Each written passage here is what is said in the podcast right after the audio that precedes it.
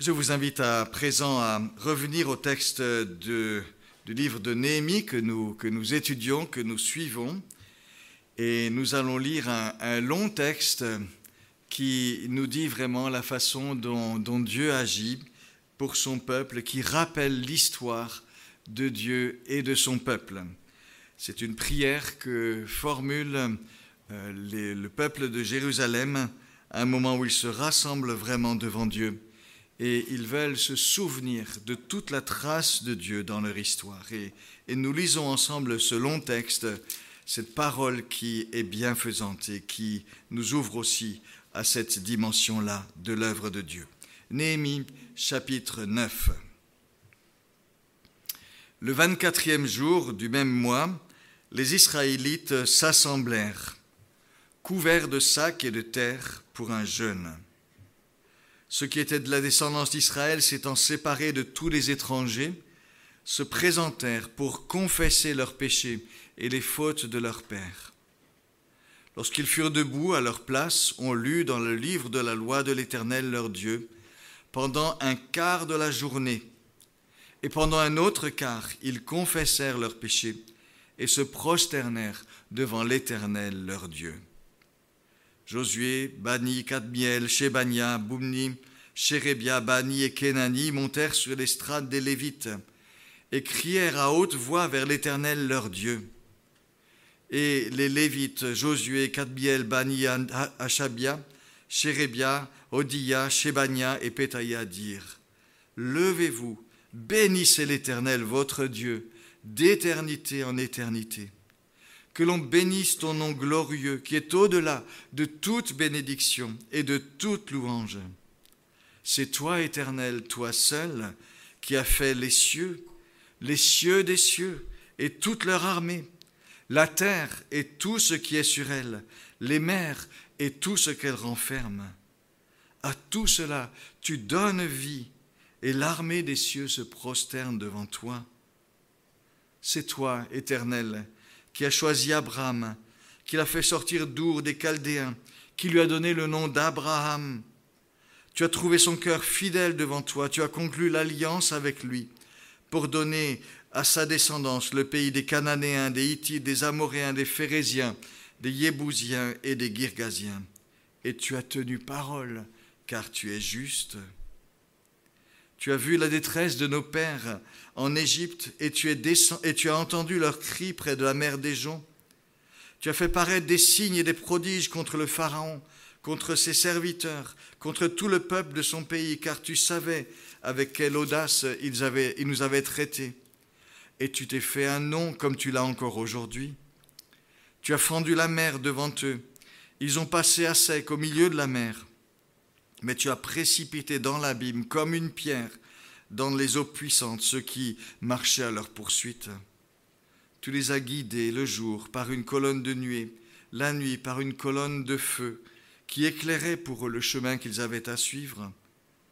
Tu es descendu sur le mont Sinaï, tu leur as parlé du haut des cieux, tu leur as donné des ordonnances droites, des lois de vérité, des prescriptions et des commandements excellents. Tu leur as fait connaître ton saint sabbat, tu leur as prescrit par l'intermédiaire de Moïse, ton serviteur, des commandements et des prescriptions, et une loi. Des cieux, tu leur as donné du pain quand ils avaient faim. Tu as fait sortir de l'eau du rocher quand ils avaient soif. Et tu leur as dit d'entrer en possession du pays que tu avais juré de leur donner. Mais eux et nos pères furent présomptueux. Ils raidirent leur nuque. Ils n'ont pas écouté tes commandements. Ils refusèrent d'obéir et ne se souvinrent pas des merveilles que tu avais faites en leur faveur. Ils raidirent leur nuque et dans leur rébellion, ils se donnèrent un chef pour retourner en esclavage. Mais toi, tu es un Dieu qui pardonne, qui est compatissant, qui fait grâce, lent à la colère et riche en bienveillance. Et tu ne les as pas abandonnés, même quand ils se sont fait un, veau en métal fondu en disant Voici ton Dieu qui t'a fait sortir d'Égypte.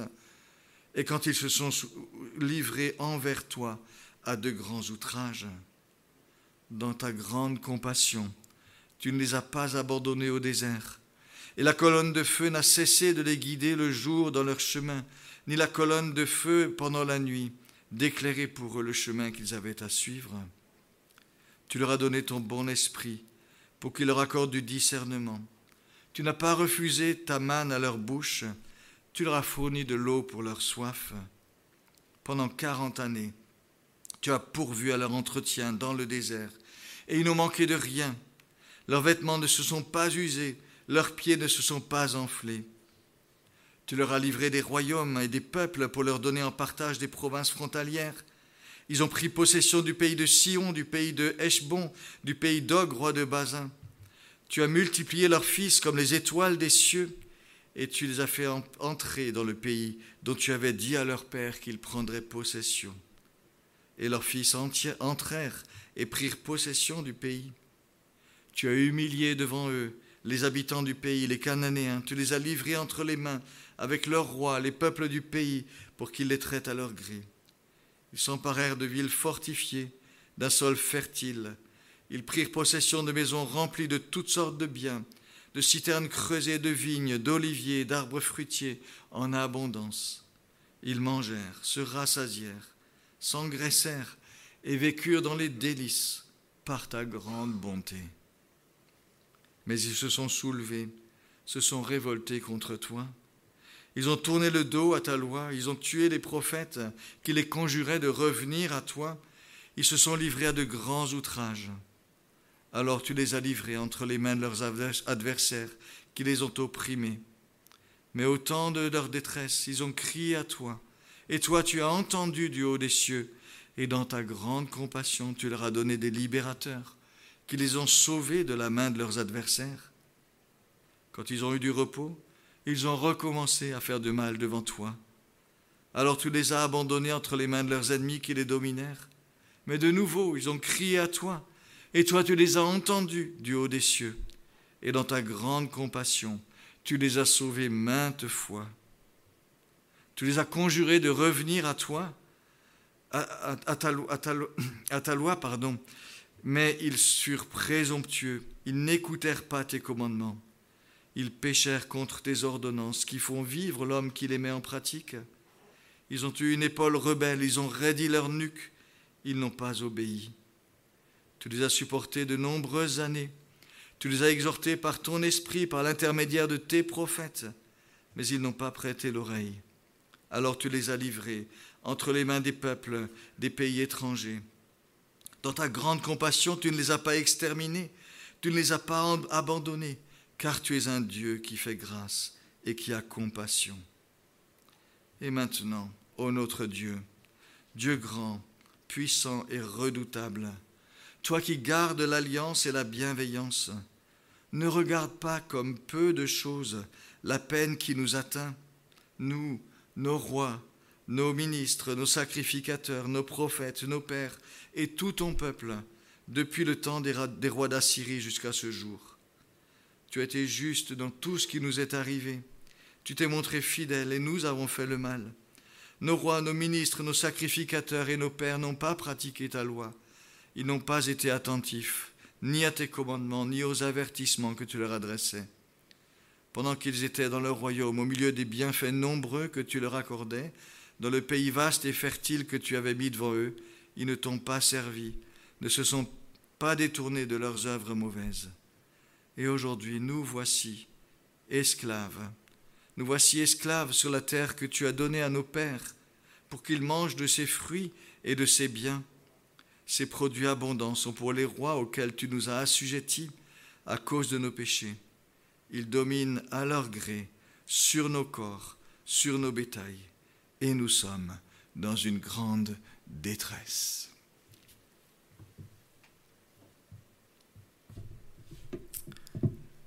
Comment garder espoir lorsque ce que l'on attend tarde à venir? Cette question, nous la ressentons tous profondément. J'ai évoqué le printemps qui tarde à venir, mais plus fondamentalement, ça fait un an que nous attendons l'horizon de jours meilleurs. Mais encore et encore se repoussent un peu les échéances.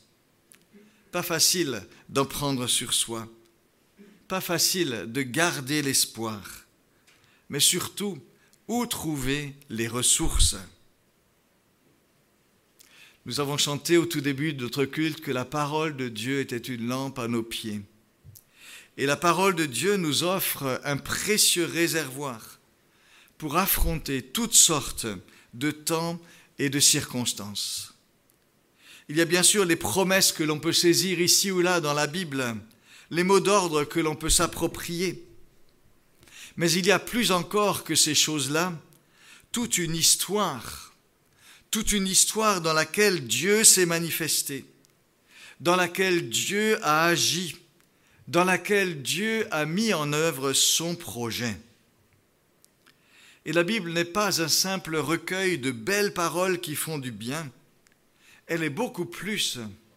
Elle est le témoignage d'un Dieu qui parle et qui agit, d'un Dieu qui s'est fait connaître dans l'histoire de son peuple, d'un Dieu dont le projet s'est poursuivi jusqu'à venir lui-même vers nous en Jésus-Christ, nous l'avons chanté, pour nous manifester son amour, pour accomplir le salut et pour ancrer l'espérance au cœur de notre histoire par la résurrection de Jésus-Christ. Et c'est fort de tout cela que nous pouvons aujourd'hui affronter ce que nous vivons. Nous ne sommes pas livrés à un hasard aveugle, nous participons à un projet, un projet que Dieu forme, un projet que Dieu connaît, un projet que Dieu accompagne de sa présence et de son action. Le texte que nous venons de lire est une longue prière qui raconte cette histoire, qui rappelle l'histoire du peuple d'Israël, et ceci face à la situation exigeante que connaissent les habitants de Judée et de Jérusalem après le retour de l'exil. Ils viennent de rebâtir les murs de Jérusalem, et c'est une belle avancée mais il mesure que c'est bien peu de choses, car il reste dans une situation précaire. Ils restent dans une situation précaire. Ils sont dans leur pays, bien sûr, revenus de l'exil depuis 80 ans, mais sur le fond, il reste une petite minorité. Il reste un peuple sous la coupe de l'Empire perse et de son administration, écrasé d'impôts, à la merci de décisions sur lesquelles ils n'ont aucune prise un peuple qui se décrit presque comme asservi à cause de cette situation de précarité. Et c'est ce qui les amène à venir devant Dieu et à chercher auprès de Dieu des ressources. Ils viennent juste euh, la semaine qui précède notre récit de fêter Sukkot, c'est-à-dire la fête des cabanes. C'était une fête où l'on faisait des, des, cabanes pour se rappeler le temps où Israël avait marché dans des déserts, dans le désert sous des tentes, sous la conduite de Moïse. Une étape de la vie du peuple de Dieu où on avait vécu dans la dépendance totale du Seigneur et où l'on avait vécu de sa fidélité magnifique aussi dans ce temps tellement exigeant. Et c'est un temps où s'était mêlé le secours quotidien de Dieu et en même temps le manque de consistance, le manque de foi du peuple d'Israël une période de transition aussi entre la délivrance de l'esclavage d'Égypte et le moment où ils attendaient de posséder vraiment leur pays. Ce temps du désert, c'est l'image type du temps de l'entre-deux, l'entre-deux par excellence, mais un entre-deux tendu vers l'espérance, car on marche vers. Et fêter la fête des tentes, fêter Sukkot, leur a renvoyé l'image en quelque sorte de la, de la contradiction de leur propre situation. Ils sont bien arrivés dans, le pays, dans leur pays. Ils sont revenus de l'exil, le pays promis par Dieu. Mais ils n'y sont pas vraiment libres. Et c'est pourquoi ils choisissent de se réunir un jour de plus, en plus après la fête, après la semaine de cette fête des cabanes, pour se présenter devant Dieu avec le poids de ce qu'ils vivent, de ce qu'ils ont à vivre, à supporter. Et c'est d'abord le poids de leur situation qu'ils expriment. Ils se remettent de sacs, de terre, ils jeûnent, des signes de deuil, de tristesse, d'humiliation aussi. Quel est le sens de cette rencontre? On peut en noter plusieurs traits. Ils se retrouvent d'abord en tant que peuple, en tant que peuple de Dieu. C'est une démarche collective en relation avec leur situation commune aussi dans la province de Judée. Il ne s'agit pas ici de démarches individuelles ou pour être soi-même délivré d'un péché ou pour être libéré d'un lien, on confesse les péchés, les péchés des ancêtres. Non, c'est un peuple, un peuple qui revisite son histoire et qui regarde sa situation présente au vu de toute cette histoire. Et c'est dans cette solidarité qu'ils confessent aussi les péchés de leur Père. Ils se présentent également en voulant être entiers devant Dieu. Ils se séparent de tous les étrangers. Il veut être vraiment son Dieu, son peuple, le peuple de Dieu, rien que son peuple. Une volonté d'être entier pour Dieu. Ils ne revendiquent rien devant Dieu. Ils viennent en s'humiliant, en confessant leur manque. Ils sont disposés à reconnaître ce qui ne va pas dans leur vie, ce qui doit être pardonné, ce qui doit être changé. Une vraie disposition d'humilité devant Dieu, d'ouverture. Ils sont ouverts aussi à sa parole. Ils, ils écoutent, ils se laissent instruire et nous avons lu que pendant toute la, première moitié de la matinée, euh, ils écoutent à nouveau la parole de Dieu lue en public. Et c'est impressionnant car le texte du, du, chapitre 8 nous dit que déjà pendant toute la semaine, ils avaient fait cela auparavant. On voit là un peuple qui a faim, qui a soif de recevoir l'instruction de la parole de Dieu pour marcher dans ses voies. C'est impressionnant comme disposition. Et avec tout cela, ils présentent et ils viennent exposer leur situation devant Dieu. Et la fin de la prière le montre bien. Et maintenant, Seigneur, ne regarde, ne regarde pas comme peu de choses la peine qui nous atteint. Seigneur, nous sommes dans une grande détresse. Comment réunir tous ces, tous ces éléments et donner une image globale? Certains voient dans ce texte et dans ce moment, dans cet épisode, l'exemple d'une démarche d'humiliation en vue d'une bénédiction. Dans cette vision, la clé face à une situation difficile ou oppressante que l'on connaît est de confesser les péchés aussi loin que possible. Et avec l'idée quand même que toute situation un peu exigeante ou oppressante que l'on peut vivre est le fruit d'une certaine manière, certainement d'un péché quelque part et que si on n'a pas tout confessé, on ne pourra pas être délivré de la situation. Ce que je note face à cette façon de lire le texte, c'est que la confession des péchés ne forme pas le cœur de la prière. Le cœur de la prière, c'est bien plutôt de rappeler la bienveillance, la fidélité de Dieu face aux infidélités de son peuple. On s'adresse au Dieu qui garde l'alliance, qui garde la bienveillance, verset 32. Et c'est au nom de cette bienveillance de Dieu que l'on demande au Seigneur de considérer la situation, tout en reconnaissant humblement que Dieu a été juste dans tout ce qui est arrivé à Israël. Le mouvement de la prière n'est donc pas je confesse mes péchés pour être à nouveau béni, mais bien plutôt je viens devant le Dieu fidèle, malgré mes infidélités, oui, pour lui apporter la situation lourde et difficile que je suis en train d'endurer, que nous sommes en train d'endurer, puisque c'est une démarche collective. Et c'est pourquoi il me semble plus juste de dire que la démarche ici est la démarche du peuple de Dieu dans une humble approche du Seigneur, vraiment pour lui exposer sa situation, pour s'ouvrir à lui, pour s'ouvrir à son regard. On vient humblement pour que Dieu puisse reprendre, oui, là où il faut reprendre, mais dans la confiance, en sa bienveillance, en sa fidélité, malgré les manquements réels et nombreux de son peuple. Et je dirais que ça nous rappelle que la confession des péchés n'est pas une technique pour obtenir la bénédiction. La confession des péchés n'est pas une technique pour obtenir la bénédiction. Nous confessons nos péchés parce que nous nous ouvrons honnêtement à Dieu, honnêtement à son regard. Parce que oui, Dieu nous révèle peut-être notre misère, notre besoin, mais c'est le fruit d'une attitude d'honnêteté euh, devant Dieu, d'ouverture à Dieu. Et ça doit toujours le rester. Ce n'est pas une technique pour obtenir la bénédiction. Et c'est pourquoi il vaut mieux voir ce, ce, ce, moment comme un moment où, dans sa vérité et dans sa situation, Israël, le peuple de Judée ici, s'approche de son Dieu. Et nous voyons combien pour accompagner ce, mouvement, les Lévites ont composé une prière. Alors c'est une prière vraiment particulière, hein. on ne prie pas euh, souvent de cette façon-là. Euh, c'est une vraie prière parce qu'elle s'adresse à Dieu. Dieu est nommé tout au long, c'est à lui qu'on s'adresse. Mais on, reprend dans cette prière, on revisite toute l'histoire d'Israël devant le Seigneur. On remonte loin. Le propos est, très précis, très, très développé. La prière est vraiment nourrie de l'écriture. Des, gens ont fait vraiment euh, euh, des recherches et ont trouvé des, dizaines et des dizaines de citations de textes bibliques dans, cette prière-là.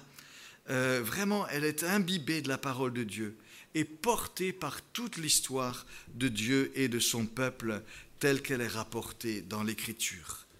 Alors on n'a pas trop l'habitude de prier comme ça spontanément, mais les Lévites ici invitent le peuple de Jérusalem à s'approprier toute leur histoire, à se la remémorer devant Dieu. Pourquoi ce retour en arrière? Qu'apporte-t-il? Que peut-il signifier pour nous? Adopter un tel regard, c'est d'abord euh, rappeler que notre présent s'inscrit dans une réalité plus large. Il vivait quelque chose d'exigeant. Et nous savons tous que ce, que ça veut dire que d'avoir le nez dans le guidon. On ne voit que ce que l'on vit maintenant. On ne voit que ce qui nous arrive, ce qui, survient. On n'a pas d'autre horizon que l'immédiat. Et certaines personnes voient leur vie de cette façon. Une série d'immédiats auquel il faut réagir immédiatement.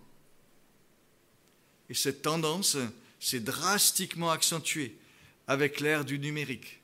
On ne vit que des immédiats auxquels il faut réagir immédiatement.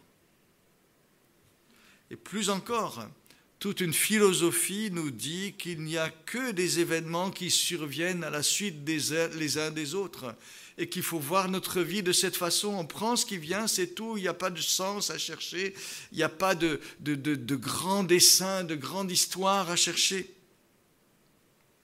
On en est réduit à gérer le présent, à faire face au présent dans l'immédiateté, sans enracinement et face à l'avenir qui est souvent si incertain. Voilà la philosophie de la, de la vie qui, qui, prévaut pour tant de personnes. Les choses surviennent sans dessin, sans plan. Euh, c'est comme cela. La Bible, au contraire, ne cesse de nous dire que nous sommes inscrits dans une histoire, dans une histoire qui a un sens, dans une histoire qui a un but. Et cette histoire, cette ligne, c'est celle du plan de Dieu, qui se trace au cœur de l'histoire des hommes avec toutes ses incertitudes. Bien sûr, nous n'en possédons pas toutes les clés, mais nous avons des repères de cette œuvre que Dieu fait. Et nous pouvons nous attacher à ce que Dieu a fait, parce que ça nous fait connaître quelque chose de lui. Ce qu'il a fait, il peut le faire encore, il ne change pas. Il garde le même caractère, il est fidèle à lui-même. Et c'est ainsi que l'histoire peut devenir tout un réservoir dans lequel nous pouvons puiser des encouragements et des perspectives. Et voir l'histoire de cette façon-là, c'est pas s'attacher au passé, c'est pas regarder en arrière, mais au contraire, c'est s'attacher au Dieu vivant qui s'est fait connaître et qui continue à accompagner son peuple. C'est une démarche d'espérance qui s'ancre dans le passé. Et nous voyons ici comment ça fonctionne on est dans la détresse, dans la précarité, mais on peut souvenir de ces autres fois, situations du peuple où Dieu, où Dieu a vu la détresse de son peuple en Égypte. On n'est pas forcément très fier de soi au temps de Néhémie. On sait qu'on n'a pas toujours été à la hauteur des commandements de Dieu, mais on peut se rappeler la façon dont tant de fois Dieu a pardonné son peuple. Pas juste une fois, mais des, mais des dizaines de fois. Pas juste pour des petites choses, mais pour des choses graves parfois. Et non seulement Dieu a pardonné, mais il a continué à soutenir, il n'a pas abandonné. Mais toi, Seigneur, tu es un Dieu qui pardonne, le Dieu des pardons, littéralement. C'est une chose d'entendre cela comme une vérité générale, c'en est une autre de voir comment Dieu l'a mise en œuvre dans l'histoire maintes fois. L'histoire est un témoignage tellement parlant de la grandeur de Dieu, de son action, de sa fidélité, du fait qu'il prend soin de son peuple. Et l'Écriture nous est donnée comme le témoignage sur des siècles de cette réalité-là. Est-ce que nous puisons dans ce patrimoine Est-ce que nous méditons sur ce que Dieu a révélé de lui justement pendant tous ces siècles où il a agi? Il y a tellement de situations différentes dans lesquelles Dieu s'est manifesté. Est-ce que nous cherchons vraiment dans ce, dans ce réservoir, dans ce patrimoine qui nous est donné, est-ce que nous y cherchons de quoi éclairer notre vie d'aujourd'hui? En tout cas, c'est une piste que nous indique cette belle prière. Nous ne sommes pas réduits à notre présent, aux surprises et aux aléas de ce qui survient.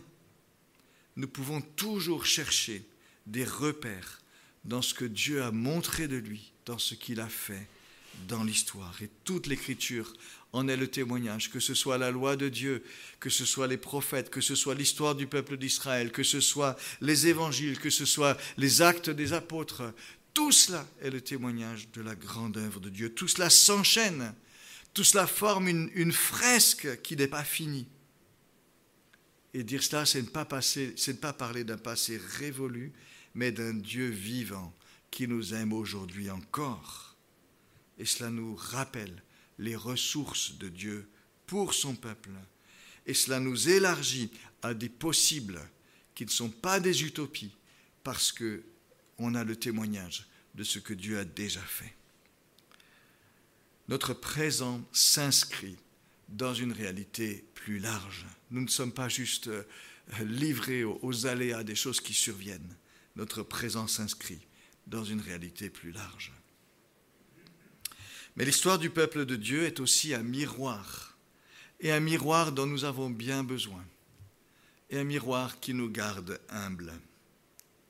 Car elle décrit ce que nous sommes, nous parle de l'œuvre de Dieu, mais nous parle aussi de ce que nous sommes, avec beaucoup de vérité. Et on l'a dit souvent, l'histoire biblique n'est pas une histoire sainte, n'est pas une histoire sainte. On n'y voit pas que des gens bien sous tout rapport, avec leur petite auréole. Il y a certes des fidèles remarquables, qui sont des modèles vraiment, qui mettent au défi dans, toutes sortes de circonstances, de toutes sortes de domaines. Mais on y voit aussi que les plus grands ont leurs faiblesses. Et souvent le peuple de, le peuple de Dieu illustre nos propres imperfections. On ne peut pas lire l'histoire biblique sans être repris soi-même et sans nous dire qu'il y a aussi un miroir de ce que nous sommes nous aussi. Et je dirais qu'il y a là quelque chose d'important et utile pour nous garder humbles, mais pour nous garder aussi vigilants.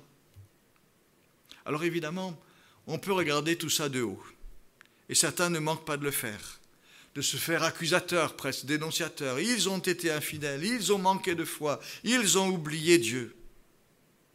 Et certains se font en, dénonçant comme ça, en prenant plaisir à dire toutes les limites du peuple d'autrefois, euh, se font presque une sorte de virginité en dénonçant les, les fautes et les manques des autres. Mais l'apôtre Paul nous invite à regarder les choses avec un autre regard, à regarder les choses avec beaucoup plus d'humilité, de vigilance. Ces choses-là, ce sont là des exemples pour nous afin que nous n'ayons pas de mauvais désirs comme ils en ont eu. Et continue en disant, mais que celui qui pense être debout prenne garde qu'il ne tombe. Et quand on lit l'histoire du peuple de Dieu, c'est cela qu'il faut avoir adopté comme attitude. La prière ici fait bien la différence en disant nos pères ont été présomptueux, ils ont raidi leur nuque, ils se sont révoltés, etc. Mais dire cela, ce n'est pas forcément regarder les autres de haut, car la prière continue en disant aussi, mais nous avons fait le mal, nous aussi, nous avons fait le mal. Nous aussi, nous avons notre lot de désobéissance. Nous ne sommes pas au-dessus du, lot commun des autres. Et je trouve qu'il y a là une façon de saine de, de nous rappeler à ce que nous sommes, à notre réalité. Nous avons besoin de nous rappeler, oui, que nous sommes de la même pâte. Nous avons besoin de nous rappeler que nous appartenons à la même humanité. Nous avons besoin de nous rappeler que nous sommes nous aussi marqués par le péché. Nous ne pouvons pas nous placer au-dessus du lot. Quelqu'un dit dans cette même ligne à propos du péché d'Adam, parfois on dit oui c'est Adam qui a péché, quelqu'un dit chacun de nous est l'Adam de sa propre âme. Chacun de nous est l'Adam de sa propre âme. Et c'est une façon de dire oui, effet miroir. Je dois regarder sur moi avec humilité. Nous avons besoin donc de cultiver ce regard humble au miroir de l'histoire du peuple de Dieu. Et ça doit nous permettre d'être honnêtes avec nous-mêmes et, et le faire régulièrement aussi dans une honnêteté de vie. Nous avons besoin de ce regard, mais il ne suffit pas, car à lui seul, il, risquerait de nous casser, de nous écraser. Et c'est ici qu'intervient la force de cette prière, la vision du Seigneur qui donne, euh, qui domine cette histoire tout en l'accompagnant. Il y a une expression qui, qui, résume vraiment cela magnifiquement. Elle est au verset 18. Mais toi, Seigneur, mais toi, Seigneur, au-dessus de tout, dominant, éclairant tout, il y a ce Dieu dont on peut reconnaître l'action, à qui on peut s'adresser, à qui on peut avoir recours. Et tout est éclairé, tout est irradié vu de ce côté-là tout prend une autre dimension, s'oriente différemment à partir de ce regard. Et les, les Lévites qui ont composé cette prière l'ont fait avec soin pour permettre vraiment de, de saisir cette dimension et d'y trouver un ressort pour espérer, un ressort pour espérer. Mais toi, Seigneur, tu es au-dessus de tout cela et tu conduis. Quels sont les traits qui émergent lorsque l'on regarde au Seigneur de cette histoire? Les premiers mots et donnent le ton et ils rappellent la vraie dimension des choses en face de ce qui est vécu. Bénissez l'Éternel, votre Dieu, d'éternité en éternité. Que l'on bénisse son nom qui est au-dessus de toute louange. Voilà comment s'ouvre cette prière et d'un mot, tout est ouvert à plus grand. Il y a certes mon présent immédiat, mon présent immédiat, mais ici on parle d'autre chose, on parle d'éternité, d'éternité en éternité. Il y a mes limitations, mais elles sont surplombées par celui qui est au-dessus de toute chose, qui est au-dessus même de toute louange. Rappeler cela, ce n'est pas fuir la réalité, mais c'est inscrire ce que je vis dans ses vraies dimensions. Et ces dimensions nous élargissent, de rappeler que Dieu est le Dieu d'éternité en éternité, de rappeler qu'il est au-dessus de toute louange, de tout ce que nous pouvons même concevoir ou dire de lui. Tout cela nous oblige à regarder plus vaste, à intégrer la, la dimension d'éternité là où nous ne voyons que le présent, à intégrer les dimensions des ressources de Dieu là où nous ne voyons que nos limitations. Et c'est un regard à cultiver encore et encore on nous dit parfois que le, oui, le réalisme, c'est de considérer que le présent, le concret d'aujourd'hui. Eh bien, la foi conteste cette vision étriquée du réalisme, cette vision amputée du réalisme, pour rappeler que le vrai horizon des choses est donné par le Dieu d'éternité. Et le Dieu au-dessus de toute chose est capable d'injecter sa nouveauté, ses ressources, ses dimensions dans nos petites cases bien limitées. La vraie dimension des choses. Et c'est bon de temps en temps de s'arrêter et d'y penser. Et puis, cette prière continue en parlant du Dieu qui a fait toutes choses, du Dieu créateur. C'est toi, éternel, toi seul, qui a fait les cieux, les cieux des cieux, la terre et tout ce qu'elle contient. Et à tout cela, Seigneur, tu donnes vie. Et là, nous avons le rappel que le monde créé nous est donné comme un autre miroir de notre Dieu. L'ensemble de la création nous parle de notre Seigneur. L'ensemble de la création nous, nous rappelle comme un témoignage permanent devant nous ce que sont les ressources du Seigneur. C'est toi qui as créé toutes choses, les cieux, les cieux des cieux, la terre, tout ce qu'elle contient. Certains voudraient nous faire penser que l'immensité de, l'univers n'a pour seule euh, leçon à tirer que notre insignifiance au milieu de tout cela. Mais cette, cette dimension immense de l'univers est un déploiement de beauté, d'intelligence, de, puissance de notre Dieu, du Dieu créateur. Et penser au Dieu créateur est un émerveillement épuisable, inépuisable et tellement bienfaisant. Et quelle confiance lorsqu'on peut dire au Seigneur, c'est toi éternel, et toi seul qui as fait tout cela. Et que c'est bon de nous rappeler aussi que l'action de Dieu, du Dieu créateur, elle est vraiment pour la vie. À tout cela, tu donnes vie. À tout cela, tu renouvelles vie. Le Dieu de la vie. Et voyez, je crois que là, les, Lévites rappellent que nous avons une source à laquelle on peut toujours venir, revenir, se dire vraiment, se rappeler des dimensions du Dieu créateur. On a toujours ce spectacle devant nous. Il suffit d'aller dans, son jardin, de regarder une fleur, un arbre, ce qui pousse. On est émerveillé. Il suffit d'aller dans la montagne, partout, n'importe. On découvre ces choses. Laissons-nous irriguer aussi par ces pensées. Le monde créé comme un miroir de l'action, des possibilités de Dieu et de son intention en faveur de la vie. Troisième regard que cette prière nous invite à, porter en regardant à Dieu, c'est de rappeler que Dieu, ce Dieu qui agit dans l'histoire, est le Dieu des initiatives et le Dieu des nouveautés.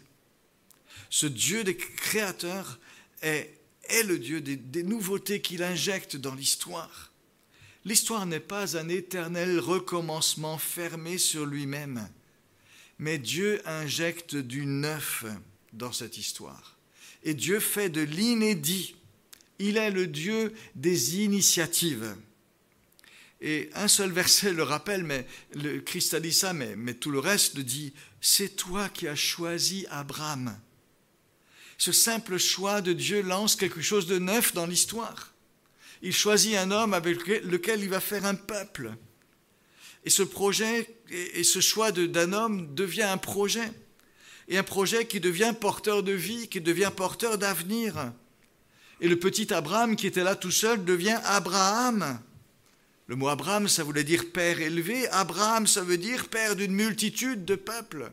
Dieu injecte du neuf, Dieu, Dieu commence quelque chose de neuf avec un homme. Et à elle seule, cette formule de dire tu as choisi Abraham, tu lui as donné le nom d'Abraham, résume la, capacité de Dieu à, faire du neuf, à injecter un, projet dans la réalité. Et la Bible nous rappelle que c'est une, action régulière de Dieu. Ça ne s'est pas fait juste une fois avec Abraham, ou c'est pas juste même l'histoire d'un peuple. Le psaume 40, verset 6 nous dit, Seigneur, tu as multiplié tes merveilles et tes projets. Tu as multiplié tes projets. Je me souviens que j'ai découvert cela un jour, je voulais parler du plan de Dieu, du projet de Dieu. Je cherchais dans ma concordance le projet de Dieu. Et j'arrive à ce texte, tu as multiplié tes projets. Et tout d'un coup, une vérité qui éclate à la figure de dire, il n'y a pas un seul projet de Dieu, mais Dieu les multiplie, ces projets. Dieu injecte du neuf dans notre histoire et dans nos vies. Dieu agit comme le Dieu des initiatives, le Dieu des nouveautés. Et c'est bon de pouvoir compter sur cela. Ça, c'est l'antidote contre le fatalisme. Dieu capable d'injecter du neuf, Dieu qui veut injecter du neuf. Repérons ces moments où Dieu fait cela. Souvenons-nous-en lorsqu'on l'a vécu. Guettons-les lorsqu'on en a besoin. Attendons-les. Le Dieu des initiatives et des nouveautés. C'est ensuite le récit des, événements fondateurs de l'existence d'Israël. Et on sait que quand on pense au peuple d'Israël, le grand événement fondateur, c'est la délivrance d'Égypte. Je suis le Seigneur ton Dieu qui t'a fait sortir d'Égypte. la délivrance d'Égypte et la marche vers la terre promise. Et Dieu se manifeste là comme le Dieu des délivrances et le Dieu des accompagnements. Et on rappelle, tu as fendu la mer, hein, la délivrance, on a passé la mer. Et tu as guidé ton peuple, et tu lui as donné du pain, et tu as fait sortir l'eau du rocher. Cette phase où entre la sortie d'Égypte et l'arrivée dans le pays promis, cette phase est une phase absolument décisive euh, dans, lorsque la, dans la vie du peuple de Dieu et dans la vision de, ce que, de l'action de Dieu. Hein. Et d'une certaine façon, euh, cette image euh, est une sorte de peut être un résumé de toute la vie avec Dieu car toute notre vie avec Dieu commence par la délivrance que, Dieu nous donne et va vers la terre promise que, Dieu nous vise pour nous. Et on est en marche vers cela. Et ces événements fondateurs euh, sont en, quelque sorte une sorte de, modèle de, toute notre vie. Mais je relève ici comment cette phase qui est si marquante et si typique de la vie du peuple d'Israël mêle deux éléments. D'un côté, la délivrance glorieuse, et de l'autre côté, l'accompagnement fidèle dans la marche, avec ses difficultés, avec ses limites, avec aussi la, formation des personnes et du peuple qui se fait au travers de ce que l'on vit. Certains ne voudraient voir leur vie avec Dieu que comme délivrance. Tu es le Dieu qui délivre. Mais il y a aussi tout ce que l'on peut expérimenter pendant la marche. Le peuple qui traverse le désert, le peuple qui est en marche vers son pays et à qui Dieu pourvoit, donne l'eau, donne le pain, donne ce qu'il faut pour chaque jour. Il est important pour nous de rappeler que Dieu est le Dieu des délivrances et le Dieu des accompagnements. Et le modèle de notre vie avec Dieu, c'est ça, les deux ensemble. Cinquième regard, Dieu apparaît aussi dans toute cette histoire comme le Dieu des pardons et des recommencements. Si on regarde l'ensemble de l'histoire, elle, a un côté qui pourrait être démoralisant, car on énumère toutes les rébellions, toutes les duretés du cœur, le manque de foi, les inconstances du peuple de Dieu. Et comme je dit, c'est un miroir qui nous renvoie souvent à nous-mêmes. Mais la prière, mais la prière et le rappel de la vue d'ensemble transforment cette vision qui est bien affligeante en une réalité qui est pleine d'espérance, qui devient pleine d'espérance.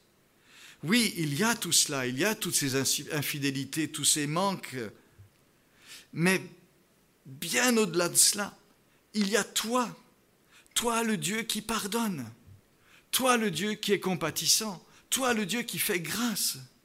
Mais toi, tu n'abandonnes pas, dit euh, cette prière. Mais toi, tu n'abandonnes pas. Même lorsque, l'offrance est, un outrage à ta personne. Mais toi, tu persévères dans ton projet. Même là où ton peuple s'est découragé, il n'y a pas cru. Mais toi, tu persévères dans ton amour. Tu persévères dans tes soins. Même là où le peuple a été infidèle. Dieu est plus grand que nos offenses. C'est ce que nous rappelle cette histoire. Dieu est plus persévérant que nos inconstances. C'est ce que nous rappelle ce texte et cette prière. Sa fidélité est admirable. Elle dépasse même les schémas où, où l'on vit des désobéissances et des retours qui se répètent. Il est question de ces moments où le peuple de Dieu oublie le Seigneur. Et ça va mal pour lui. Et quand il est mal, il crie à Dieu. Et Dieu lui envoie des libérateurs. Et quand ils sont libérés et qu'ils sont mieux, ils oublient de nouveau le Seigneur. Et ensuite ils vont crier, etc. Et l'histoire se répète. Ça nous, renvoie au moment aussi où chez nous des choses reviennent, reviennent, reviennent. Et c'est toujours affligeant de vivre ces choses-là. C'est affligeant. C'est ce qui semble, ce qui est parfois de plus démoralisant. Mais que nous dit cette histoire? Que nous dit ce récit, cette prière?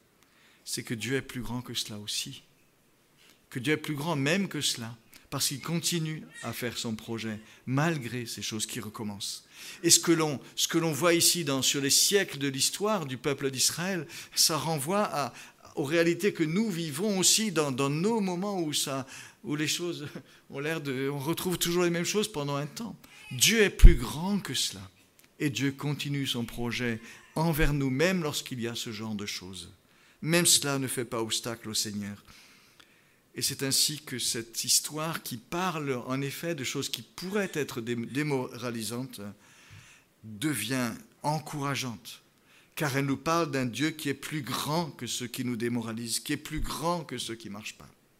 Là où le péché a abondé, ta grâce a surabondé. Et il ne s'agit pas juste de pardon pour dire qu'on refait toujours les mêmes choses, il s'agit aussi de transformation, de faire progresser nous avons un Dieu qui est le Dieu des pardons et des recommencements. Et ce n'est pas là, bien sûr, pour nous dire que tu peux t'endormir euh, sur le, les lauriers cette, du pardon de Dieu. Euh, non, mais c'est pour nous dire qu'avec un tel Dieu, il faut jamais désespérer. Avec un tel Dieu, il faut jamais désespérer. Avec un tel Dieu, il faut continuer à avancer. On peut se relever et il sera avec nous pour chaque pas que l'on veut faire, même quand on est tombé, ou retombé, ou retombé encore. Et on avance, et on avance. Un encouragement donc qui est donné, une vision tonique que nous donne ce regard qui parle, qui, qui pourtant s'attache aussi à des choses qui sont bien affligeantes. Mais toi, Seigneur, il y a toute l'histoire, toute l'histoire, mais ce regard, ce Dieu qui surplombe cela, qui éclaire cela, qui illumine tout cela. Mais toi, Seigneur. Alors comment garder espoir? Comment garder espoir dans ce que nous vivons? Mais c'est avec cela, avec ce regard sur notre Dieu, mais toi, Seigneur. Méditons vraiment ce que signifie cette histoire du peuple de Dieu dans ce texte, au regard de tout ce qui a suivi, au regard de Jésus-Christ, de ce que Dieu a fait pour nous aussi dans nos vies personnellement. Prenons le temps en tout cas de nous attacher, de méditer plus large que notre présent immédiat. Enracinons-nous dans ces continuités de ce que Dieu a fait, de ce qu'il a manifesté. Soyons forts de la certitude que Dieu a un projet et que Dieu fait avancer les choses dans le sens de son projet. Alors oui, gardons espoir gardons espoir.